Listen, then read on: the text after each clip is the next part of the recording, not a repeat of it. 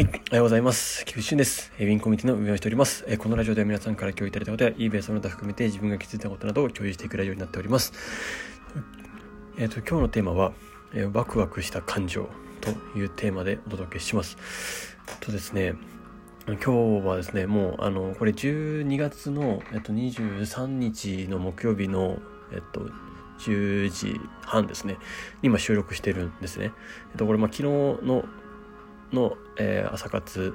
後の、ラジオを撮って、そして、少し経ってからのものなんですけど、ちょっと今、あの、興奮鳴りやまない感じでですね、えーもう、ラジオ収録しようかなと思いまして、今撮っております。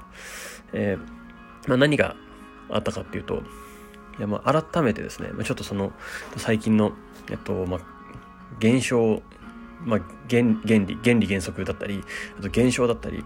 あとはこういう、まあ、eBay も含めてですけどそういう市場構造だったり、えーそういうものをですねいろいろ、まあ、科学の力や数式の力だったりで、まあ、紐解けることが、まあ、だんだんなんかあの心の奥底から分かってきたっていう感じですね。なんか今までは、まあ、数学教師やってたくせにですねあんまりなんかその公式だけをなんか覚えてるような、まあ、証明とかできますけどけどなんかそのなんか本質的なもっと本質的な部分っていうのが全然まだ分かってなかったんだなっていうのが改めて、えー感じました。でなんかその好奇心とか興味とか、まあ、なぜとかっていうとこで、まあ、つながってくると、まあ、これがすごいなんか情緒に落とし込めるんだなっていうのが分かりました。でなんかわかんないんですけどなんかめちゃくちゃ、そのなんですかね、もう、あの、今この感情を表せないんですけど、えっと、まあ言ったら興奮しているって感じなんですかね。えっと、なんですかね、この知的好奇心の興奮の感情ってなかなか多分出てこないと思うんですよ。だから私は少なからずこんな感じになったのは初めてぐらいな感じですね。まあ、あの、ないことはなかったんですけど、えっと、なんでしょう。なんか今までで一番大きいような感じがしております。でですね、まあその流れで今ちょっとせっかくなので、今もうこれは、あの、このままの今の気持ちをこの声として残しておきたいと思ったんで、今このまま撮ってるんですけど、いや、そうですね。だかそれで言うと、まあ何かっていうと、その、そこから繋がっていて、えーそして、まあ、データサイエンスっていうところがやっぱすごいなっていうところは今すごい思ってはいて、やっぱ科学を、まあ、まあ、データによって科学的に解析するとかっていうことですよね。うん。やっぱりここを取り組んでる方たちっていうのは本当すごいなって思ってますし、それの根拠というか、それがやっぱ、あの、すごい感じていて、えー改めてですね、なんかここ、ここにですね、なんか魅力を今感じております。で、えっとですね、えーそしてあといろんなことを思ったんですが、まあ、その自分の、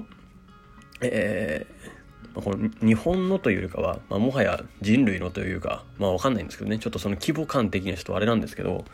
えーま、変異性っていうのもあるじゃないですか。その子供が生まれるとか要は生物が生まれるとかってなった時にある程度もちろんそのカエルのんカエルの子はカエルじゃないオタマジャクシになるけどえっとなんかその要は結局生まれた子はそこの生生命体に依存するするじゃないですか。まあ、ナスの種を植えたらナスが生まれるみたいな感じですかね。えーだけど、でもナス、ナスビのその種を植え植えて、ナスビが育つんですけど、でもそれってやっぱり手入れを、えーまあ、程よくしてあげなきゃもちろん立派なナスビにはならないし、で、まあ、ある程度、その、まあ、遺伝子っていう部分で、あの DNA みたいなところで、あの、まあ、決まってくる部分もあるんだろうなって思うんですけど、その成長具合っていうのが。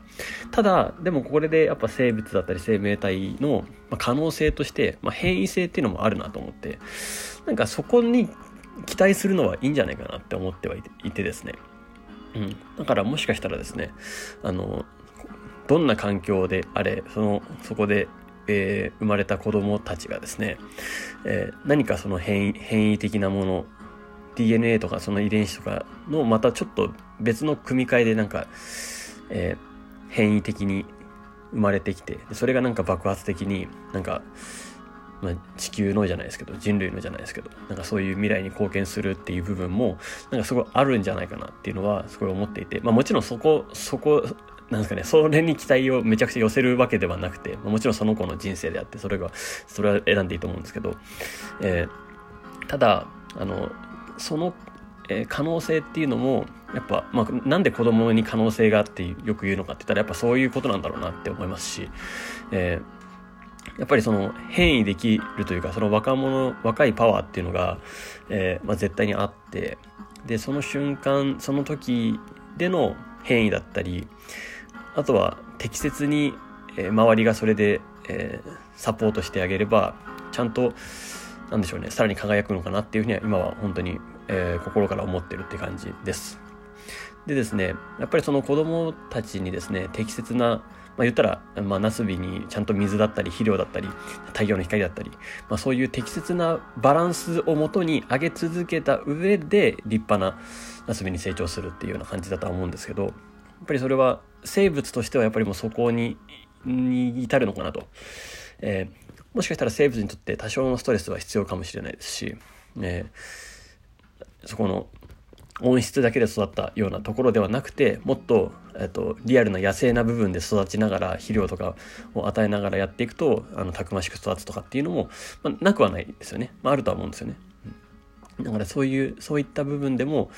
そのまあ、バランスでしかないですし、じゃあこれは何が正解かなんてのはわかんないんですけど、ある種それもデータサイエンスによって導かれるものもあるんじゃないかなとも思っています。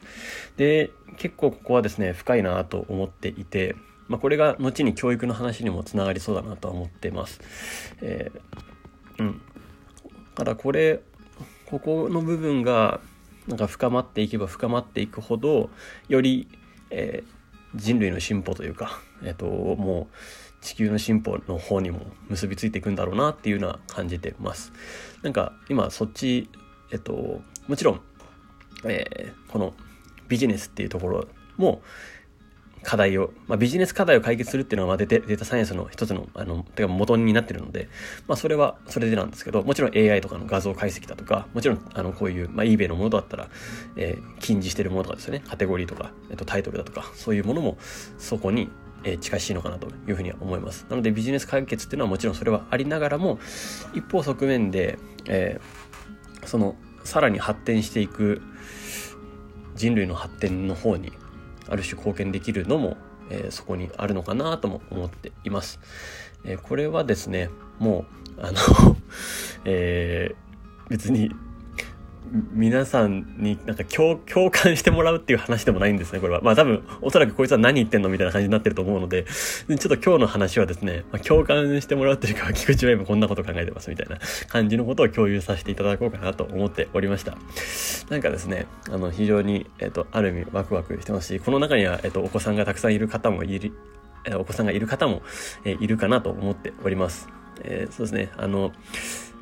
私が関われる中で、ぜひ、あの、そうですね、なんかいい影響が与えられたらいいなと思っているので、なんかそのために、えー、全力で頑張っていこうかなというふうに、えー、今日思った次第です。改めてですね、ちょっとこれを思ったので、えー、もう、あの、今日はこのまま収録させていただきました。えこの思いのままですね、えここに一旦閉じ込めておいてですね、この思いをですね、え何かあった時に、うん、まあ、これをちょっと再度聞こうかなとかも思いながら、で、別に再度聞く必要もないままに突き進むっていうのももちろんいいなとは思っていて、うん。まあそんな形のことを思いながら今日は収録しました。ということで、えー、これで、えー、終わりたいと思います。ちょっとあれですね、あのー、最近はそういう話が多くなっていて、ちょっと eBay の話、あれみたいな感じだと思うんですけど、でも最終的にはですね、あの、まあ、ずっと言ってるんですけど、あの、これちなみに eBay にもつながり、まあ、eBay というかもうビジネスにもつながりですね、そう、全体につながることだと思っているので、えー、どっかでですね、まとめて発表できたらいいかなとも思っております。はい。ということで、えー、今日はこれで終わりたいと思います。素敵な一日をお過ごしください。えー、インコミュニティの菊池俊でした。ではまた。